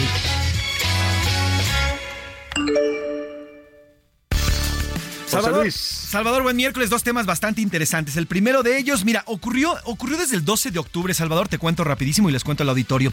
El pasado 12 de octubre, Día de la Raza, el senador por Morena, por el estado de Oaxaca, Adolfo Gómez Hernández, acudió a la zona arqueológica de Monte Albán. Él eh, se negó a pagar la cantidad de 85 pesos, que es la paga que se tiene que dar para ingresar a esta zona arqueológica. Él se negó porque decía que él, forma, que él era oaxaqueño y que él tenía el derecho de entrar sin pagar. Bueno, pues el día de ayer, luego de este, luego de este hecho que ocurrió, ya les digo, el 12 de, eh, de octubre, ayer fue cuestionado en una conferencia de prensa que emitió este mismo senador allá en la Cámara de Alta. Y bueno, fue cuestionado sobre esta falta de pago al ingresar a Monte Albán. Y él, en su discurso, ahorita vamos a escuchar el audio, Salvador, habló de que iba a ser una propuesta para que los, las personas indígenas, las personas, los mexicanos indígenas, no tengan que pagar para ingresar a cualquier zona arqueológica de nuestro país. Pero sí los mexicanos, que, y, no, y se refiere como mexicanos o como turistas mestizos, así es como lo hablan y es como lo dicen. Vamos a escucharlo ahorita en el, en el Salvador. Pero bueno, dice que los que no son indígenas, originarios, bueno, pues sí tendríamos que pagar por ingresar a este tipo de zonas arqueológicas. Vamos a escuchar si quieres el, el audio, Salvador, y ahorita hacemos la pregunta. ¿Te parece? Adelante. Que paguen los que son indígenas. El turismo sí. Y los que son indígenas que paguen, que no paguen. Los indígenas que no paguen porque tienen un derecho por, por ser dueño de esa parte. Pero por mientras tanto se ese cambio legal, ¿hay que respetar la ley o no hay claro, que respetar lo estamos construyendo, lo estamos escribiendo. Por eso, mientras tanto hay que respetar la ley o no hay que respetar. Tenemos que luchar, claro que se tiene que, se, se tiene que respetar todas las instituciones. Ahí está, que fue cuestionado Salvador y bueno, pues dice los indígenas sí, pero los turistas no. Y bueno, pues más rato después dice los turistas indígenas. La pregunta que le hacemos en esta tarde, Salvador, es, ¿usted qué opina de esta propuesta de que pues, los, los mexicanos que no somos indígenas tengamos que pagar para entrar a las zonas arqueológicas y todos los indígenas sí puedan ingresar? A, está bien, los indígenas son los dueños de estas zonas mientras eh, los turistas deben de pagar. B, está mal, todos somos mexicanos por igual y todos eh, somos mexicanos sin distingo. O C, Morena sigue dividiendo a nuestro país en, eh, bueno, pues en blancos y negros, en buenos y malos, en fin, chairos y fifís y demás. Y la segunda pregunta que hacemos, Salvador, en esta tarde es, hoy es Día Mundial de la Protección de la Naturaleza, hemos escuchado música al respecto, desde 1972 se conmemora, Salvador, y bueno, pues ya en el 2023, la pregunta que le hacemos es, ¿usted de verdad ya en el 2023 cuida y procura el medio ambiente? A, sí, hago todo por mejorar y cuidar el medio ambiente. B, lo hago cuando me acuerdo, pero sí, sí lo hago. O C, el planeta no se va a morir por contaminación, hay cosas peores. Ahí están las dos preguntas, Salvador, bastante polémicas Claro. y buenos temas, Salvador. Oye, buenos temas y este, se- este senador de Morena, pues eh, qué, qué listo, ¿no? O sea, se metió sin pagar a una zona arqueológica y a partir de eso le ocurre que los indígenas, así los define él, los que son de origen indígena, de los pueblos originarios, pues que no paguen en las zonas arqueológicas y los demás mexicanos sí, como si fuéramos diferentes los indígenas del resto de los mexicanos. Somos, todos somos mexicanos y todos estamos protegidos por la ley y señor senador, mejor pague pague cuando tenga que pagar y no se, no abuse de su cargo y no ande haciendo propuestas pues un poco eh, fuera de la toda lógica y de toda realidad. Vámonos a los deportes, ya anda por aquí el señor Oscar Mota. Los deportes en A la Una con Oscar Mota. Oscar Mota, muy buenas tardes. Mi querido Salvador García Soto, amigas y amigos, hoy un gran día para ganar. Pues sí, por fin la selección mexicana se acordó de cómo jugar fútbol, disputó su mejor partido en los últimos cinco años. querido Salvador García Soto, amigos, no exagero, cinco años tuvieron que pasar precisamente para poder tener un partido intenso, un partido donde se jugara bien entre líneas, donde cada eh, jugador verdaderamente entregara lo máximo. Nos entregan un 2-2 verdaderamente muy valioso ante Alemania. Escuchamos las palabras de Francisco Guillermo Ochoa Magaña, que por cierto me dijo nuevamente su nombre completo, José Luis Sánchez Macías. Escuchemos. Es entendible que lo vean así por mi edad y es algo lógico y, normal. Mientras yo me sienta bien y me sienta con la capacidad de, aportar físicamente entero y el cuerpo técnico así lo crea, voy a estar en mi selección aportando, ayudando, jugando cuando no me toque jugar de fuera. Solamente un número y yo me enfoco en lo mío, que es en la cancha. Lo demás nunca se ha podido controlar un polluelo, querido Salvador García Soto, porque tiene 38 años de edad, pero obviamente Paco Memo nos habla acerca de estos comentarios respecto a que ya se tiene que retirar. Él dice Niguas, yo sigo al más alto nivel. Rápidamente, en temas eh, de fútbol también, el Niza suspendió al argelino Yusef Atal por compartir mensaje criticando a Israel. Bueno, eso es lo que consideran, obviamente, estas eh, personas del equipo del Niza, y además esto viene con el asunto, querido Salvador, con el eh, futbolista, exfutbolista del Real Madrid, ahora del Al Ittihad, eh, Karim Benzema, el cual incluso una senadora francesa está diciendo que le quiere quitar la nacionalidad y el balón de oro por supuestos eh, vínculos con un grupo terrorista islámico. Entonces está muy caliente ya el tema, obviamente, que llega al fútbol, querido Salvador. Pues sin duda alguna, es interesante el tema porque también ya contamina este, este tema del fútbol, dice el gobierno francés, bueno, lo dijo nada más el ministro del Interior, ¿Sí? que tiene vínculos eh, este jugador Benzema con los hermanos musulmanes y bueno, pues veremos en qué deriva todo este asunto si no terminan también fincándole alguna responsabilidad a este jugador de fútbol. Te agradezco mucho, Oscar Mota. Hoy se juega el Valencia Basket contra el Maccabi de Tel Aviv. En Valencia es de alto riesgo, 700 policías van a cuidar precisamente por ese tema. Ahí estaremos muy pendientes. Muchas gracias. Hoy un gran día para ganar. Vámonos a la pausa con música. Esto se llama Hermosa Tierra y la canta Laura Pausini.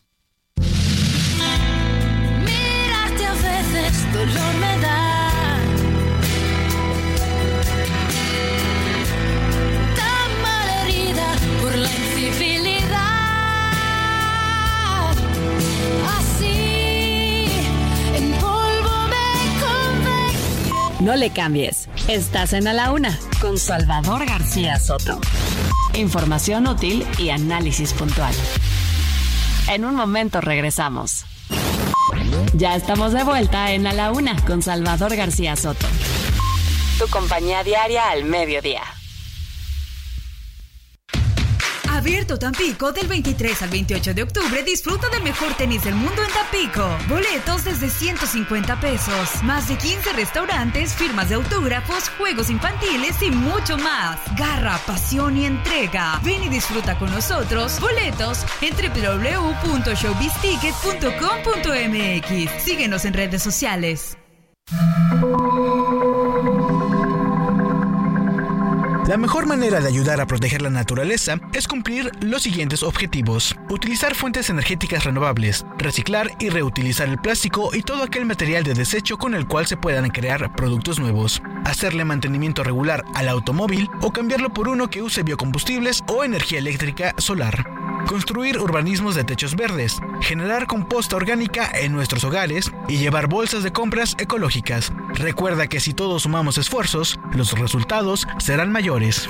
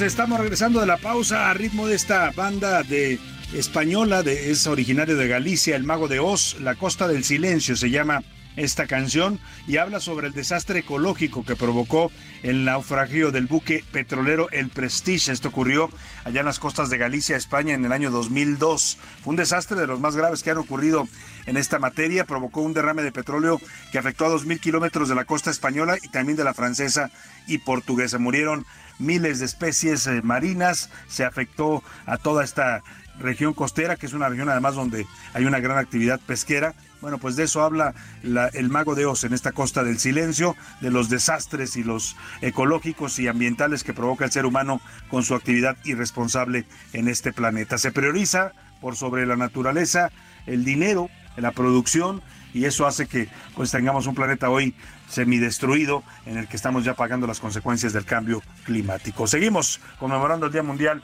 de Protección a la Naturaleza. El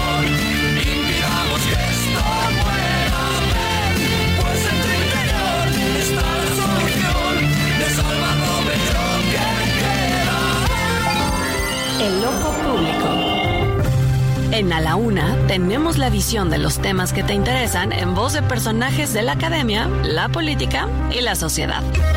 Hoy escuchamos a Luis Farias Mackay en Buscando Sentido. El ojo público. Salvador, no puedo decir que sean buenas tardes. En los archivos de Casasola podemos observar a diputados depuestos por el Chacal Huerta, arrestados y barriendo las calles del centro de la Ciudad de México después de la traición, golpe de Estado y asesinato de Madero.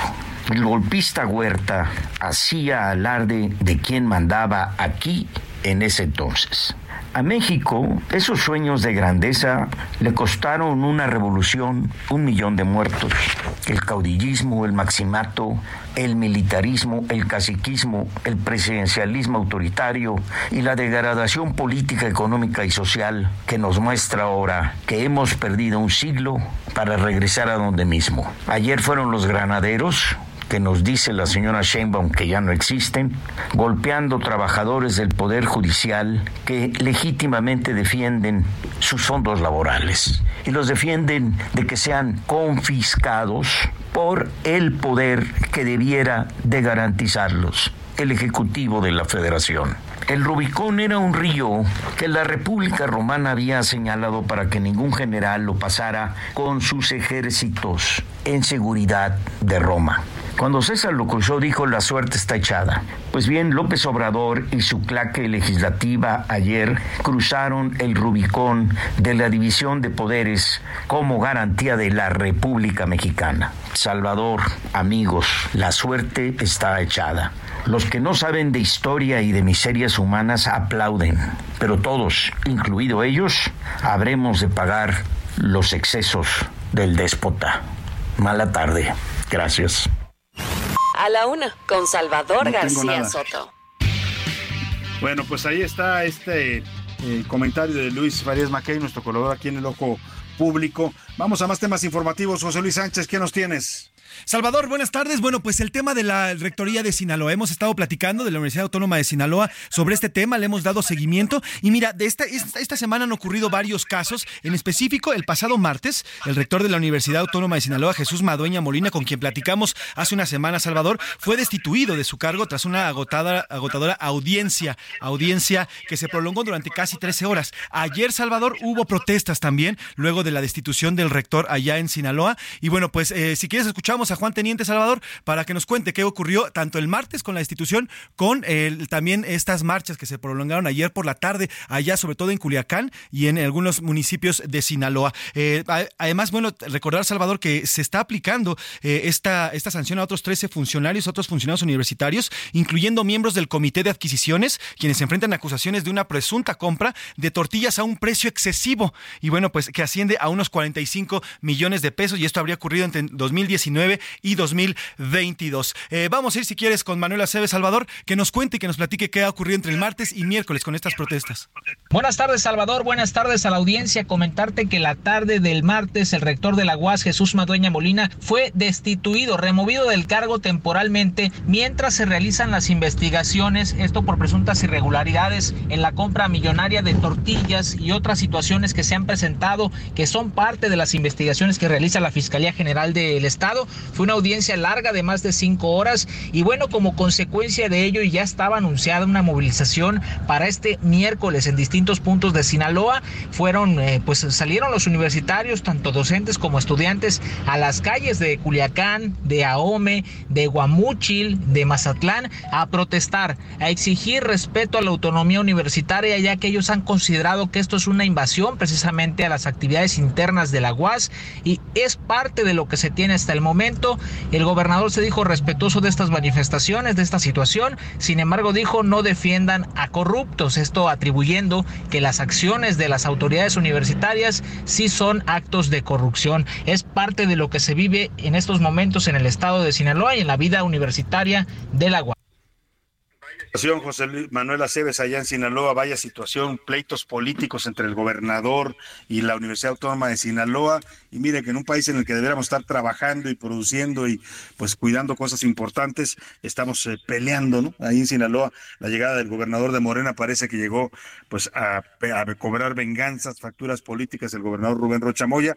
Es el mismo que dijo hace unos días que ya había hablado con un acosador, un acosador sexual de mujeres que fue denunciado y que cuando le preguntan qué va a hacer en ese caso, porque era un trabajador del gobierno estatal, pues dijo el gobernador que ya le había, ya lo había cambiado de lugar, que ya le había dicho no hagas esas cosas, hombre, pórtate bien, y que lo había lugar, lo había mandado a un a una posición pública, o sea, a pesar de que está denunciado por acoso sexual, y el gobernador lo sabe, lo mantuvo en la estructura de gobierno y lo mandó, dijo, a un lugar donde hay puros machos para que se porte bien. Ese es el gobernador que hoy está pues eh, atacando a la Universidad Autónoma de Sinaloa y hablando de corrupción por la compra de tortillas. Bueno, pues así están las cosas en la política mexicana. Oiga, mientras estamos en medio de conflictos políticos allá en eh, Michoacán, eh, la situación de seis policías que tienen ya pues más de eh, varios, o más de una semana tienen ya secuestrados, son, ocho policías estatales que fueron retenidos en la zona de Nueva Palestina por pobladores de ese municipio. Los secuestraron el pasado 12 de octubre, los mantienen pues para exigir mayor seguridad en su comunidad. Prometieron los pobladores de Nueva Palestina que serían liberados los policías la noche de ayer martes, pero al parecer no hubo acuerdos porque los policías siguen en calidad o secuestrados, como se le quiera llamar, allá en Chiapas. Lizeth Coello, te saludo allá en Tuxtla Gutiérrez, platícanos. ¿Qué tal, Salvador? Muy buenas tardes. Te saludo con gusto informarte que pobladores de comunidades de frontera Corozal y Nueva Palestina en la zona lacandona del municipio de Cocingo en Chiapas no liberaron a los ocho policías retenidos desde el pasado 12 de octubre. Este martes por la noche autoridades habían anunciado que lograron acuerdos con los representantes comunitarios de ambas localidades que culminaría con la liberación de los elementos. Sin embargo, los pobladores incumplieron y señalaron que harán todavía una asamblea donde decidirán si los liberan o no. Las autoridades habían pactado implementar acciones en materia de seguridad y justicia que se activarían de manera inmediata en ambas comunidades. Sin embargo, este miércoles no fueron liberados los policías. Familiares de los ocho policías decidieron continuar con su bloqueo frente a las instalaciones de la Secretaría de Seguridad y Protección Ciudadana en Tuxtla Gutiérrez, Chiapas, hasta que les entreguen sanos y salvos a los elementos. Además, este miércoles acudieron a las instalaciones de la Guardia Nacional, pues aseguran que las autoridades no les han informado nada de la situación de sus familiares. Hasta aquí el reporte, Salvador. Muy buenas tardes. Muchas gracias, Lizeth Coello. Pues allá continúa esta situación problemática en esta zona de Chiapas. Vamos al entretenimiento con Anaya Arriaga, que nos platica de los famosos que andan en problemas. Britney Spears volvió a salir a escena con unas declaraciones. Parece que va a promover su nuevo libro en el que cuenta su autobiografía. El entretenimiento con Anaí Arriaga. Contigo, mi querido Salvador. El dinero no es la felicidad, pero cómo se parece a ella. Y les platico, amigas, amigos de A la Una, lo bueno, lo malo y lo feo del espectáculo. Empecemos con lo bueno. Shakira y Bad Bunny preparan una colaboración. Sí, está la posibilidad de que facturen juntos y desarrollen ideas creativas en el nuevo concepto que está preparando el conejo malo. Oigan, lo malo, dicen que las personas no cambian con el tiempo. El tiempo te enseña lo que son en realidad. Mariana Ochoa fue contundente y reveló que no puede hablar nada de OV7 y además también externó que no hay diferencias entre todos, es decir, que solo tienen problemas con un compañero y que por eso han decidido poner fin a la relación de OV7. Y lo veo, algo que es muy sensible. La biografía de Britney Spears saldrá a la venta el 24 de octubre. En él relató que tuvo la pérdida de un bebé de Justin Timberlake porque él en aquel tiempo pues no quería ser padre o no estaba preparado para ser padre. Ya nos vamos a enterar de otras verdades y realidades. Señores, señoras, que tengan una excelente tarde y recuerden, pórtense muy mal, pero cuídense muy bien. Yo soy su amiga Anaí Arriaga.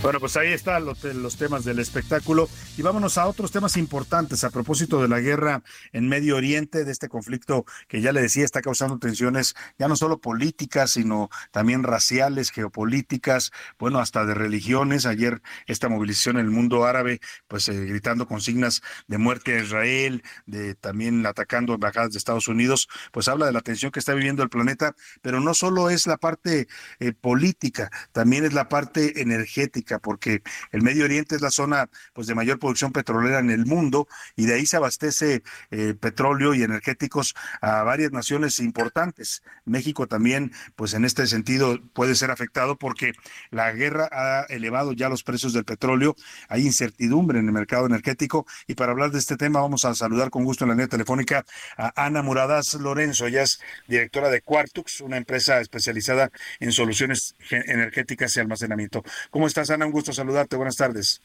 Hola, Salvador. Muy, muy buenas tardes. Gracias por el espacio y muchas gracias por invitarnos a Quartux. Al contrario, gracias a ti por explicar a nuestro público cómo nos puede afectar a México, sobre todo esta guerra en el tema energético, porque pues dependemos también de las importaciones de gasolina del extranjero. Sí, claro, la verdad es que es un tema, la verdad que tenemos que nosotros eh, tener en mente al final, eh, lo más probable es que con esta misma guerra se repitan los patrones que ya se registraron en la guerra de Rusia y Ucrania, ¿no? En su momento fue por el gas natural, en este momento pues obviamente se va a ver involucrado todo lo que son los energéticos, ¿no? Aumentando muchísimo los costos. Claro, y eso puede impactar, ya está impactando, de hecho los precios del petróleo están subiendo y eso pues va también a generar inflación en el mundo. Correcto, sí, de hecho se, está estimando que alrededor del 20% del costo de los energéticos va a aumentar, ¿no? Porque como comentas tú, pues obviamente esta guerra involucra lo que es el petróleo y pues a partir de ahí también lo que son el resto de las energías, ¿no? Claro. Además de, lo que puede impactar en México por la importación de gasolinas que evidentemente van a subir su precio, eh, eh, ¿qué otros países están? Porque vemos, por ejemplo, casos como Japón que ya han dicho que están preocupados por su seguridad energética. Sí, pues la verdad es que nos, nos, al finalmente nos va a afectar a todos, ¿no? En el mundo. Al final, aunque sea una guerra, digamos que está un poco lejos de nosotros, eh, genera un impacto, como decías tú, por ejemplo, en la economía directamente, ¿no? En que suban todos los, eh, los costos en general, no solo del, del, petróleo, sino que obviamente a partir del petróleo viene también lo que es el transporte, a partir del transporte todas las, eh, las cosas que utilizamos nosotros día a día, ¿no? Claro. Oye, ¿qué tan grave puede ponerse este panorama en el sector energético? Porque eh, eh, estaba viendo un dato que se cumplen eh, exactamente 50 años de aquella crisis del petróleo que vivimos y que, bueno, pues allá por los años 70 causó todo un impacto en la economía mundial y de ahí, de ahí, de hecho, se sentan las bases de la OPEP y de muchos otros mecanismos que lograron estabilizar el mercado de los energéticos. Sí, claro, pues la verdad es que va, va a afectar muchísimo, ¿no? O sea, al final eh, todo aumenta, obviamente, eh, el mercado se basa en lo que es oferta y demanda, ¿no? Obviamente va a haber menos oferta, por ende, pues obviamente la demanda va a seguir siendo la misma, o incluso va a aumentar también metiendo el tema de nearshoring, ¿no? El que están entrando muchas más empresas aquí a México. Entonces, pues obviamente eh, tenemos menos oferta, pero necesitamos la misma cantidad de demanda. Entonces, los precios van a aumentar muchísimo para lo que son los, los, o sea, los individuales, pero también para las empresas en México. Claro, y bueno, pues veremos cómo nos impacta aquí, como dices tú, a las empresas y también pues a los consumidores de gasolina, porque evidentemente eh, la importación de gasolinas en México es hoy la fuente más importante de abastecimiento y, y, este es como de doble de doble efecto, ¿no? Porque por un lado muchos dicen sube el precio del barril de petróleo, pues nos beneficia porque exportamos petróleo, lamentablemente cada vez exportamos menos, pero lo que sí seguimos importando cada vez más son gasolinas. Exacto. Sí, al final pues obviamente es eh, desde nuestra trinchera intentar buscar soluciones, ¿no? Eh, obviamente en temas de la guerra no podemos hacer nada, pero intentar desde cada una de las empresas buscar una solución en el tema energético como lo que hacemos nosotros en cuartos, ¿no? Hablando por ejemplo de baterías para tener un respaldo energético, para tener también una, eh, una tecnología que nos está generando hasta 40% de ahorro en los recibos de luz como tal de las empresas industriales. Claro, bueno, pues ahí está también importante que usted busque opciones de energéticos y Quartux es una empresa que puede darle algunas de estas opciones. Eh, ahí están tus redes, sus redes sociales para que los busquen y los ubiquen. Sí, claro, tanto, tanto en LinkedIn como en Twitter, Quartux, Q-U-A-R-T-U-X. Bueno, pues ahí está para que ubique también ahí estas opciones que tiene Quartux para ahorrar energía y para bajar los costos también de su energía que usted consume. Pues gracias Ana Moradas por darnos este panorama. Lamentablemente la incertidumbre se mantendrá mientras dure la guerra, así es que pues vamos a desear y a esperar que haya una solución pronta a este conflicto. Te mando un abrazo y te agradezco mucho esta plática.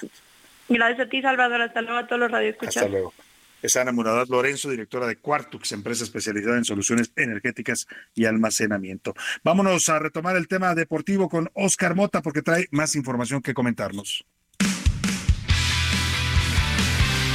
Querido Salvador García Soto, importantísimo porque el día de hoy inició ya la actividad de los Juegos Panamericanos para los mexicanos. Esto por el tema de calendario. A ver, eh, los Juegos se van a inaugurar el día 20, pero obviamente por el tema de calendario, que algunos deportes, pues obviamente para que se puedan ir ajustando, ya iniciaron.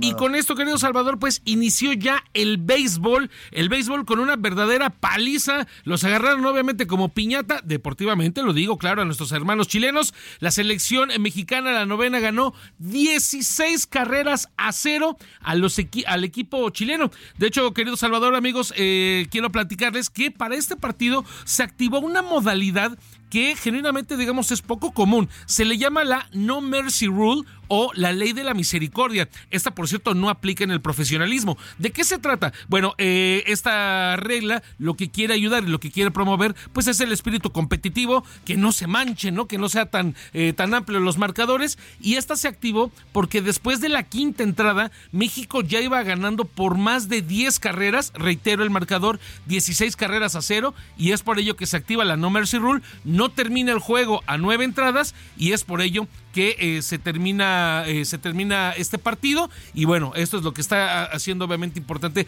la selección nacional. Por cierto tuvimos ya una plática muy interesante con Fernando Platas jefe de misión de la delegación mexicana para estos Juegos Panamericanos. Se las estaremos presentando por supuesto en la próxima emisión de A la Una con Salvador García Soto. Y Fernando Platas nos platica obviamente de metas de la misión de en qué eh, verdaderamente en qué deportes podemos destacar de en qué se pueden esperar obviamente buenas actuaciones y además, claro, nos da pronóstico y nos platica ya cómo está el asunto, obviamente, allá en Chile. Entonces, no se pierdan, por supuesto, esta eh, gran charla que tuvimos con Fernando Platas, para, la una con Salvador García Soto. Y finalmente, querido Salvador, amigos, hay un tema bien interesante. A ver, les habíamos platicado la semana pasada con respecto a estos nuevos deportes que estaban a punto de integrarse al programa olímpico para Los Ángeles 2028. Les tengo que recordar, les tengo que mencionar que cada sede tiene la oportunidad de agregar hasta seis deportes, esto de acuerdo pues a su cultura, a sus proyecciones y a lo que ellos practiquen. Es por ello que eh, en Tokio 2020 estuvo el karate y por ejemplo para París 2024 estará el breakdance que no se van a repetir para Los Ángeles 2028 y bajo este tema ya se votaron los, eh, los nuevos deportes que estarán y ahora sí el flag football o el tocho bandera ya va a ser un deporte olímpico, reitero, para Los Ángeles 2028, al igual también que el cricket, también por supuesto el lacrosse y el squash, además del béisbol, pero aquí es bien eh, interesantísimo, eh, interesantísimo, querido Salvador, amigos, el asunto con el béisbol eh, y también con el flag football, porque bueno, ya les había yo explicado que la selección femenil mexicana es incluso ya ha sido campeona mundial, se le compite de tú a tú obviamente contra los equipos estadounidenses y entonces somos una gran potencia, pero además surge una noticia importante y con esto concluyo, que los jugadores de la NFL, querido Salvador amigos, dijeron, a ver, yo puedo participar en flag football, que es una modalidad del fútbol americano donde no hay contacto, no hay violencia, y entonces podremos ver como un Dream Team de aquel Barcelona 92 del básquetbol, pero ahora con jugadores de la NFL. Con esto concluyo, Salvador. Oscar Mota, a ver, Oscar Mota, ¿qué pasa con el tema de los médicos en, en, la delegación en los Juegos Panamericanos? Estoy viendo que la CONADE de Ana Guevara bajó a los médicos que iban a acompañar a, las, a los distintos eh, equipos que van a participar por México.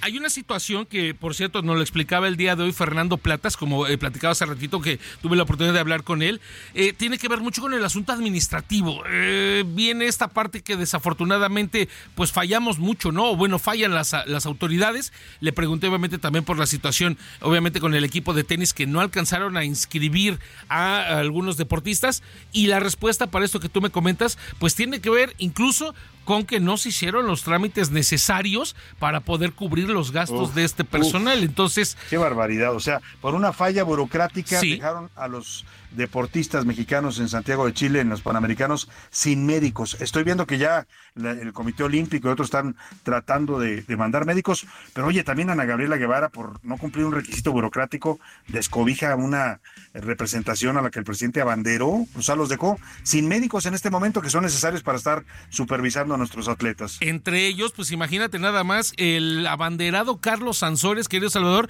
no es, digo, obviamente todos los atletas merecen respeto, pero bueno, es el abanderado Carlos Sansores, él ya fue la primera víctima porque ya entrenó sin su médico eh, de nombre Jesús Bedoya. Entonces, eh, insisto, son este tipo de cosas que por las cuales no podemos avanzar y no se les puede dar el debido, la debida atención a los atletas. Es que parece, insisto, insisto, parece que los mexicanos en lugar de ayudarnos nos eh, dedicamos a sabotearnos, ¿no? Comentaba hace rato este pleito en la Universidad Autónoma de Sinaloa y el gobierno de ese estado. Y bueno, acá Ana Gabriela Guevara bajó a los médicos del avión, ya estaban listos para irse y los bajó porque dijo que faltaba un documento. Como cuando vas a hacer un trámite, Oscar, no, no le puedo dar su licencia porque le falta el acta de nacimiento de su abuelita. O que son las 2.59, te cierran a las 3 y le dices ya mañana, ¿no? Increíble. Así es la burocracia en México y así es lamentablemente la actitud de los mexicanos. Te agradezco mucho, Oscar. Hoy un gran día para ganar. Vámonos a despedir de usted con calma y a, saludando, por supuesto, a todo el equipo que hace posible esta emisión. En la producción está Rubén Esponda, en la jefatura de información y en los reportajes José Luis Sánchez, en la coordinación de invitados Laura Mendiola, en la redacción Milka Ramírez, eh, eh, también está por ahí Iván Márquez, eh, Ricardo, Ricardo, Ricardo, su apellido Romero y bueno, a, todos, a Miguel Zarco y a todos les agradecemos. Que pase una excelente tarde, provecho, aquí lo esperamos todos mañana a la una. Por hoy termina a la una con Salvador García Soto. El espacio que te escucha, acompaña e informa. A la una con Salvador García Soto.